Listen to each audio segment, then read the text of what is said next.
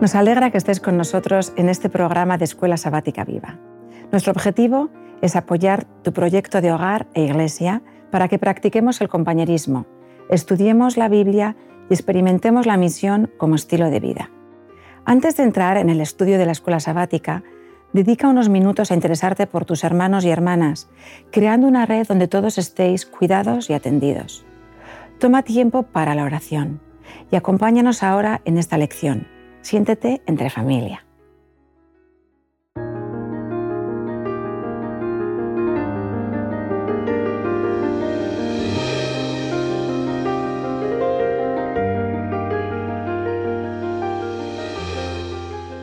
¿Qué tal? ¿Cómo estáis? Hola. Sara, Damaris. Bien, gracias. Bien. Bienvenidas nuevamente a la Escuela Sabática Viva. Muchas gracias. La verdad es que eh, no, no os puedo decir que me alegro de volver a veros porque venimos de casa juntos, así que me alegra de tener la oportunidad de tocar esta lección los tres en familia. El tema que vamos a tocar hoy, muy, muy, muy importante. Os doy el título. El poder del testimonio personal. Y yo creo que todos los creyentes eh, anhelamos tener poder para poder compartir nuestra fe de tal manera que marquemos la diferencia en la vida de algunas personas. Así que la temática de esta semana nuevamente es muy interesante. ¿eh? Bien, os voy a leer un- una cita de un tipo que tenía, tenía muy buenas ideas, un tipo inteligente, Mahatma Gandhi. ¿vale? Y luego os pregunto, bien, vamos allá. Esto es lo que dice él respecto al cristianismo. Tengo gran respeto por el cristianismo. Bueno, empieza bien.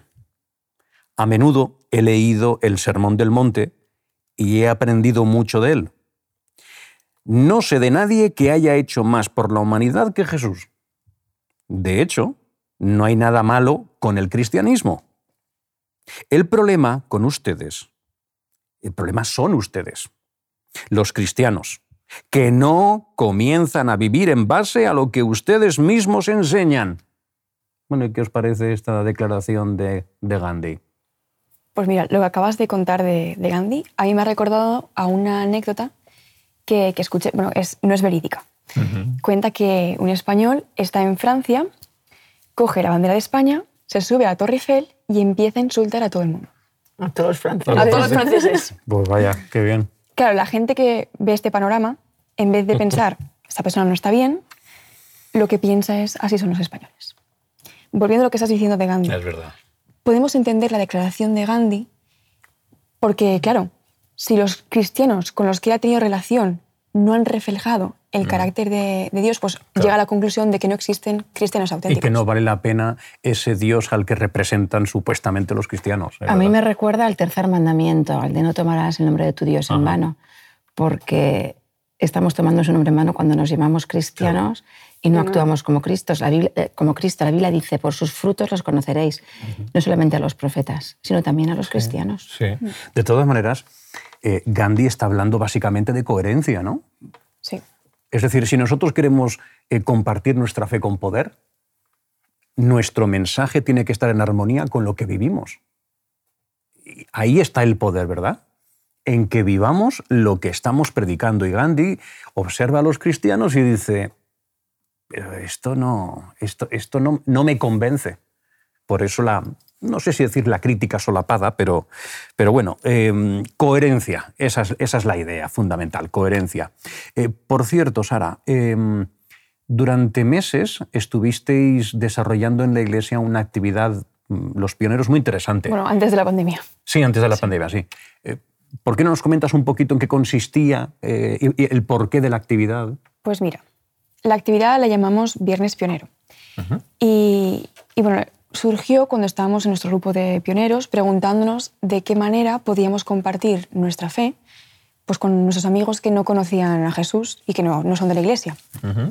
Y bueno, llegamos a la conclusión de que la mejor manera era contando nuestro testimonio personal. Entonces, un viernes al mes, más o menos, nos reuníamos y les invitábamos para que vinieran y pues nos escucharan hablar de...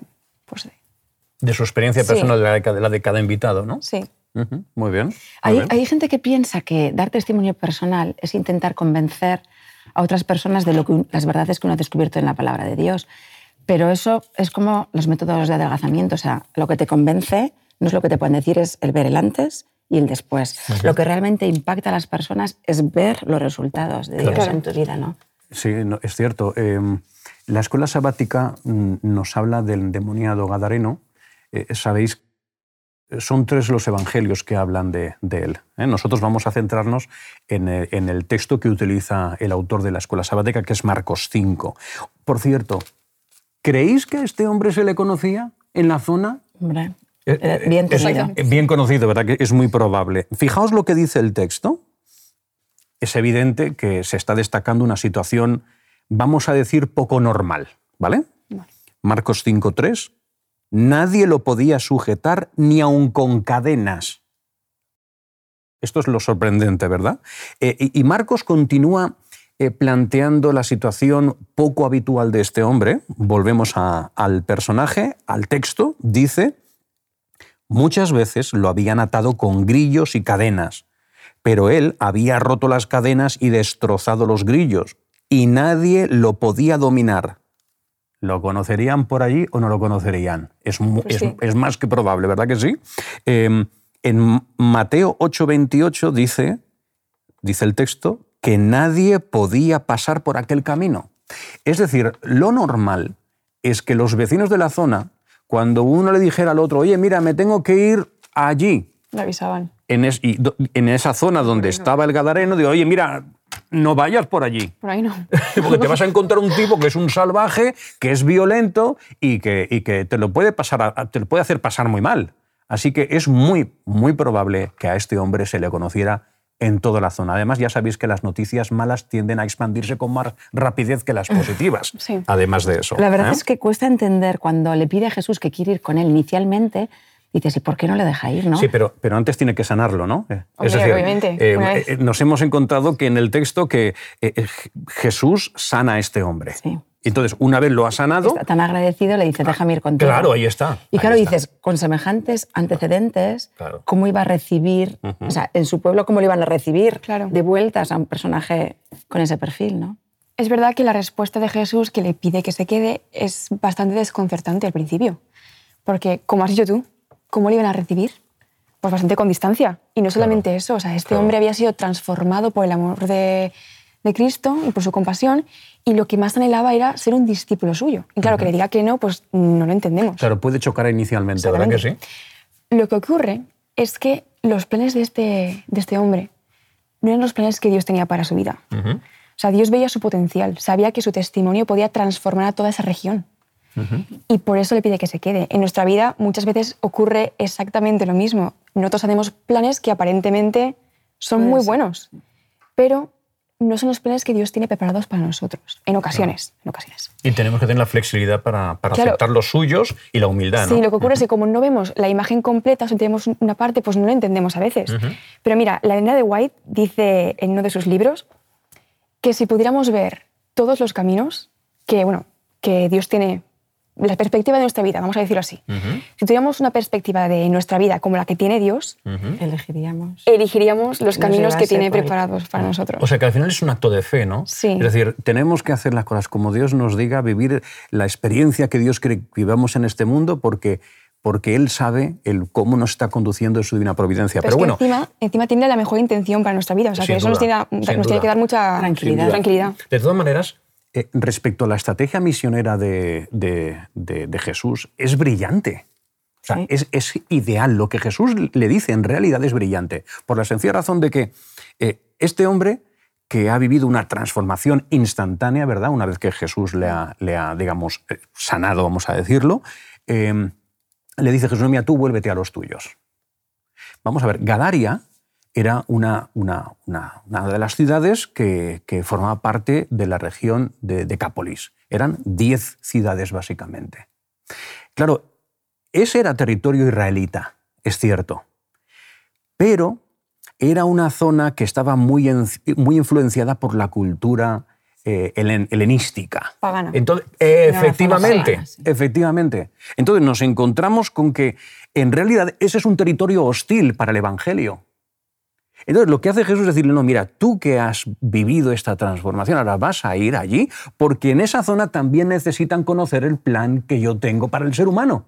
Entonces, el mensaje de salvación tenía que ser llevado por alguien de los suyos, por alguien que conocía el lugar, por alguien que estaba familiarizado con el entorno, con la gente. Y esa gente se daría cuenta de lo que Jesús había hecho por ese hombre y lo que Jesús podía hacer también por ellos. Em, además, recordemos un instante, yo creo que es, una buena ilustración, ¿no?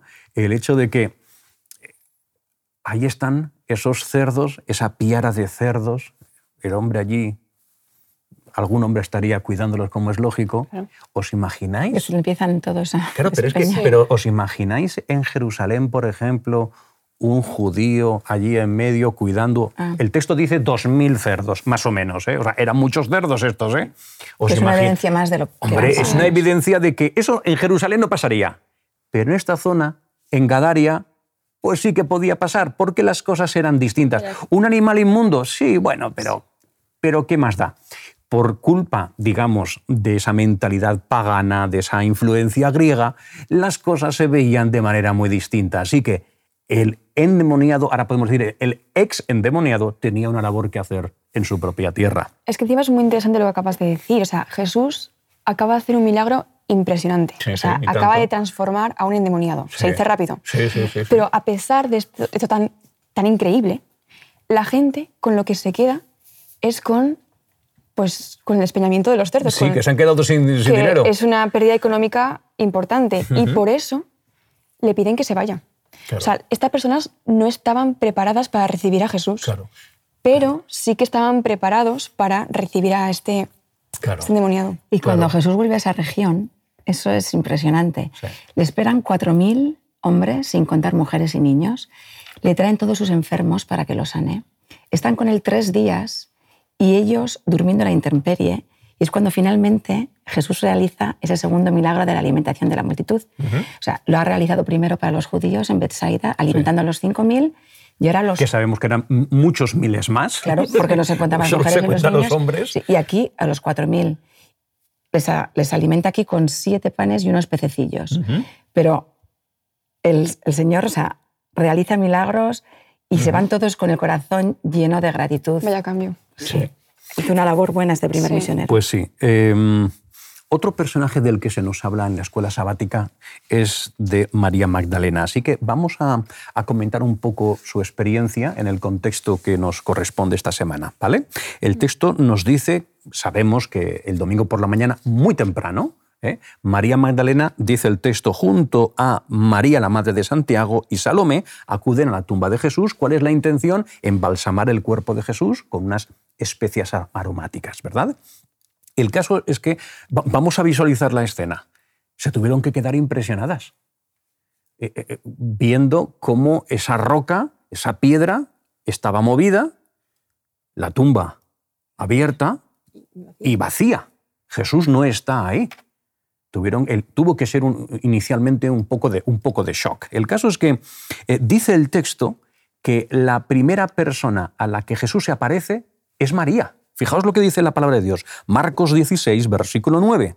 Después que Jesús resucitó en la madrugada del primer día de la semana, apareció primero a María Magdalena. María Magdalena, la primera mujer y creyente en general, que se encuentra con Jesús después de la resurrección. Em, no solo eso, ¿qué es lo que hace María cuando se queda, después de quedar impresionada por, por volverse a encontrar con un Jesús vivo, resucitado? ¿Qué es lo que hace? Dice el texto, versículo 10, ella fue y avisó a los que habían estado con él, que estaban como tristes y llorando. Esa es la escena que se encuentra María cuando vuelve a, los que, aquellos que habían estado con Jesús.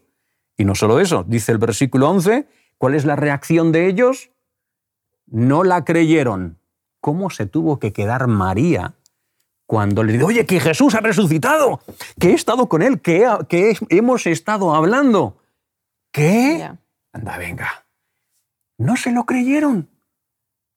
estaban tan, tan, tan eh, eh, embotados de dolor, de frustración, de desorientación, de tristeza, que son incapaces de darse cuenta de la buenísima noticia que está trayendo María, que Jesús ha resucitado.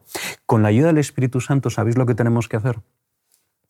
No desanimarnos cuando las respuestas que recibimos por parte de aquellos a los que queremos atraer con lazos de amor al Evangelio pues nos responden simplemente no gracias. Es que encima los discípulos llevan conviviendo con Jesús todos los días, o sea, 24/7 durante varios años. Que se dice pronto. Y es que encima Jesús ya les había avisado de, lo que, los acontecimientos y aún así no se lo pudieron creer cuando María se lo contaba. O sea, que tampoco, como has dicho tú, no nos tenemos que sí. hay, una cita, hay una cita, Es fácil decirlo porque podemos desanimarnos, pero, pero, pero, pero es que ese es el camino. Es importante. En el Deseo de todas las gentes, en la página 737, hay una, hay una cita preciosa precisamente a colación de lo que estáis diciendo. Os la voy a leer, ¿vale? ¿Cuántos están haciendo todavía lo que hacían esos discípulos? ¿Cuántos repiten el desesperado clamor de María? Han llevado al Señor y no sabemos dónde lo han puesto. ¿A cuántos podría dirigirse las palabras del Salvador? ¿Por qué lloras? ¿A quién buscas? Jesús está al lado de ellos pero sus ojos cegados por las lágrimas no lo ven. Les habla, pero no lo entienden. Ojalá que la cabeza inclinada pudiera alzarse, que los ojos se abrieran para contemplarlo, que los oídos pudieran escuchar su voz. No lloréis como los que están sin esperanza, ni ayuda. Creed y veréis la gloria de Dios. Bueno, la, cita es, preciosa, está muy bien, ¿verdad? Em, estás comentando esto y recuerdo una experiencia, mamá la conoce, ¿eh? em, te la comento a ti. Eh, yo era estudiante de teología, eh, estaba colportando en verano y una miembro de iglesia de esa, del lugar en el que yo fui a colportar se puso en contacto conmigo porque quería comprarme algunos libros. Entonces yo fui, a, yo fui a la casa, al domicilio, y bueno, pues efectivamente me compró unos libros. Ella era una veterana de la iglesia. Y tuvimos una breve conversación. Y, hablando del colportaje, ella me dice, mira, es muy bueno que como estudiante de, como estudiante de teología estés colportando. Es muy bueno porque em, colportar es como el Evangelio, me dice. Y fíjate la idea que es interesante. Me dice, mira, eh, en el colportaje la mayor parte de la gente te dice que no. ¿Sí o no? Y yo le digo, efectivamente, casi todo el mundo te dice que no. Y dice, sí, pero algunos te dicen que sí y te compran. Y dice, el Evangelio es igual. Muchos te van a decir que no, pero algunos te van a decir que sí. Dice, dice em, da gracias a Dios por aquellos que van a decir que sí y ora por, aquellos que te van a decir que no. Y es cierto, es una... En fin. Em, Seguimos avanzando. De todas maneras, muchas puertas en el, en el terreno de la evangelización, muchas puertas se cierran eso es evidente, eso es una obviedad, pero muchas otras también se abren. Y lo que tenemos que hacer es aprovechar esas oportunidades que el Señor nos brinda. Bien, en relación con, con otros personajes, claro, vamos a avanzar si os parece. Eh, la escuela sabática también nos habla de, Pedro y de Juan, ¿verdad que sí? Muy bien. Em, vamos a situarnos, ¿vale? las autoridades están en shock, pero en shock. ¿Por qué? porque hay cientos y cientos y cientos de personas que están aceptando a Jesucristo como su Salvador personal. Están aceptando el mensaje que, Jesús había traído. y lo han crucificado, lo han matado hace nada. Eso les deja en una posición... Ellos pensaban, oye, ahora, ahora como se dice ahora mismo con el tema de lo, que, se ha estado, lo que se dice ahora del, del, coronavirus, ¿no? Bueno, ya volvemos a nuestra vida normal. Bueno, pues las autoridades confiaban en volver a su vida normal, que era lo que les interesaba. Entonces, están en shock porque hay muchísima gente que está diciendo, eh, esto nos interesa, lo que dijo el maestro es bueno y nosotros queremos ser como él. Impresionante. Bueno, el caso es que, como podemos imaginarnos, reaccionan ante los intereses creados que tienen. Hombre, los saduceos, o sea, que alguien ha resucitado, tenían miedo que se acabaran. Efectivamente. Entonces, ¿qué es lo que sucede? Pues que eh, aludiendo a Pedro y a Juan que estábamos diciendo, vamos a leer el versículo 3 del, de Hechos de los Apóstoles, capítulo 4, ¿vale? Hechos 4, versículo 3. Les echaron mano y los pusieron en la cárcel hasta el siguiente día, porque ya era tarde. Es decir, que al día siguiente Pedro y Juan tienen que comparecer ante el Sanedrín. Oye, aquí no falta nadie, ¿eh? Vaya interés habían suscitado estos, estos dos pobres hasta ese momento pobres en el sentido de que no eran nadie ¿no? En, la sociedad judía. Fijaos lo que dice el versículo 5 y 6. Se juntaron en Jerusalén los gobernantes, los ancianos, los escribas, el sumo sacerdote Anás, Caifás, dice el texto, y todos los que eran de la familia de los sumos sacerdotes. Oye, ahí no faltó nadie. Exactamente. Toda la gente importante, la creme de la creme, estaba allí. Y había mucho interés por hacer callar a Pedro y a Juan. Es que imagínate que eran, que eran apóstoles de Jesús. O sea, el Pedro, y Juan se encontraban ante toda esta multitud que encima era la, clase, sí, la clase social más alta de los judíos, la más privilegiada. Y no olvidemos que Pedro y Juan eran bastante humildes. Pero de todas maneras, fijaos lo que dice el versículo 13, el 13. ¿eh? Es impresionante. Viendo la valentía de Pedro y Juan y sabiendo que eran hombres sin letras y del vulgo, se maravillaron y reconocieron que habían estado con Jesús. Me, interesa la última parte del versículo. Y reconocieron que había estado con Jesús. La campaña de evangelismo más eficaz, ¿cuál es? La más eficaz. Que vean las personas con sus propios ojos como tú has cambiado. Porque en función de cómo tú has cambiado para bien, quizás pueda interesarles a esas personas aquello que han visto en ti que les gusta. ¿Mm? Exactamente lo que has dicho es que Pedro y Juan, aunque eran muy humildes, había algo que marcaba la diferencia. Y eso es que habían sido transformados por Dios y estaban llenos del Espíritu Santo. Eso fue lo que, lo que hizo que todas esas personas, que eran muy educadas, muy prestigiosas, se asombraran. Efectivamente, efectivamente. Efectivamente, yo creo que el Espíritu Santo es la clave. Él es quien hace el testimonio poderoso. Él es quien nos da los frutos para que nuestra vida transmita lo que tiene que transmitir. Hay un dicho español que dice, habla tan fuerte lo que haces que no me deja escuchar lo que dices. y tenemos una cita en el Señor de las Gentes muy bonita también a colación de esto. El maravilloso amor de Cristo enternecerá y subyugará los corazones cuando la simple exposición de las doctrinas no lograrían nada. No es lo mismo estar convencido que convertido. Hay poder en la conversión mucho más que en las palabras. Claro, entonces fijaos, eh, os leo Gálatas 2.20, ¿vale?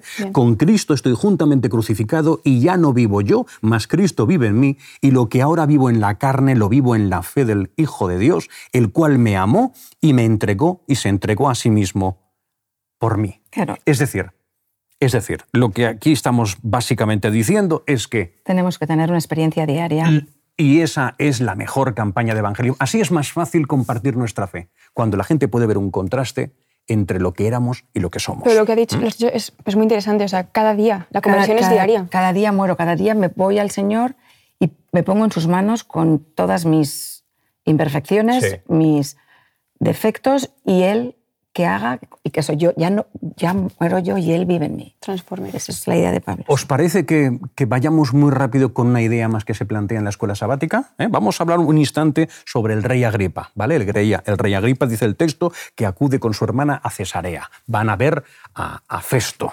El caso es que eh, como pasa, dice el texto, una temporada con ellos, eh, Festo en algún momento pues, le cuenta un caso que tiene en ese momento entre manos, que es el de Pablo. Además es un caso curioso por la sencilla razón de que este hombre que ahora mismo tiene en Cesarea lo va a tener, va a tener que mandarlo a Roma porque va a defenderse delante de Neón, delante del emperador. Eso no, era de todo, eso no pasaba todos los días. Así que es normal que le comentara el caso y el rey, y el rey Agripa se interesa y dice, oye, yo quiero, yo quiero saber qué es lo que pasa aquí. ¿eh? Hechos 25-22, entonces Agripa dijo a Festo, yo también quisiera oír a ese hombre. Al día siguiente se encuentra el rey Agripa con Pablo, tal y como era su deseo. Versículo 2 del capítulo siguiente, del 26. Rey Agripa, esto es lo que dice Jesús, digo, perdón, lo que dice Pablo, qué interesante, ¿eh? qué interesante. ¿Cómo empieza Pablo? Rey Agripa, me siento dichoso de poder defenderme hoy ante ti de todo lo que me acusan los judíos. Es decir, está tratando de establecer un puente entre él y el rey Agripa, porque después le, va a presentar su testimonio personal. Está preparando el terreno, efectivamente. Y dice Pablo al, al versículo 3, mayormente porque tú conoces las costumbres y cuestiones que hay entre los judíos. Por eso te ruego que me oigas con paciencia. Es decir, mira, te voy a contar algo que tú me vas a entender. Y tú me vas a entender Porque conoces. Es que él era, era de origen judío. Es verdad que tenía cultura, estaba, era, en fin, más, era más bien romano, ¿no? Pero, pero era judío. Entonces le dice, mira, tú me vas a entender. Los romanos no pueden entender lo que yo te voy a contar. Está tratando de, de, establecer cierto grado, efectivamente, cierto grado de acercamiento. ¿eh? Y bueno, pues finalmente da su testimonio como hemos, como hemos planteado. Sí, pues muchas gracias, porque nos has puesto en contexto para entender la situación. Ahora vemos cómo Pablo está frente a Agripa y lo que hace, como has dicho, es empezar con su testimonio. ¿Y qué mejor testimonio que el de alguien que había sido un perseguidor de cristianos para luego convertirse en, un, en, un, discípulo? Y claro, cuenta cómo el amor de Cristo la, cambia la vida y esto marca un antes y un después, como, como he dicho. Y a Agripa esto le llama mucho la atención. Ellen G. White en, la, en Hechos de los Apóstoles... Ellen G. White te refieres a Nena White, ¿no? sí.